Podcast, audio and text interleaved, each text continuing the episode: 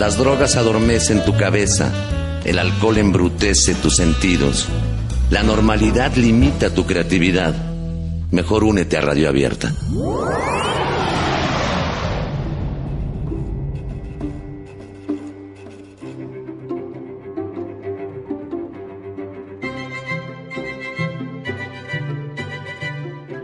Bueno, ya Samuel Ramos había escrito sobre el mexicano, luego Santiago Ramírez escribió sobre el mexicano. Por ejemplo, el mexicano es más temperamental que el europeo.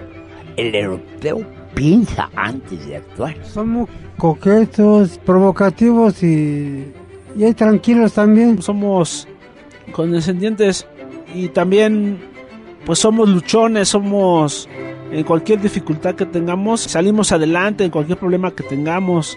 Eso es lo que me gusta también de los mexicanos. Somos una raza, una raza muy buena, muy, muy abatiente, muy, muy luchona también, muy, muy guerrera. Somos una raza muy, muy bonita. Sus mujeres son muy bellas. Los hombres, pues también le echamos ganas y estamos más guapos. Y también hay feos, porque hay feos. Ahora el viejo machismo de, de golpear a las mujeres quizá ya no exista tanto, pero tiene un nuevo matiz, tiene un nuevo, un nuevo rostro. Cuando se habla del mexicano, se habla de Samuel Ramos, se habla de Octavio Paz, se llega a hablar de Carlos Fuentes, pero en realidad yo creo que ya hay que actualizar este el estudio sobre el mexicano, ¿no? Porque ya han ocurrido nuevos fenómenos culturales, sociales, económicos y políticos en esta nación, ¿no?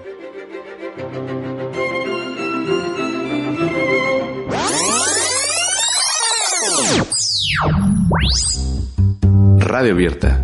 Comunicación para la inclusión social.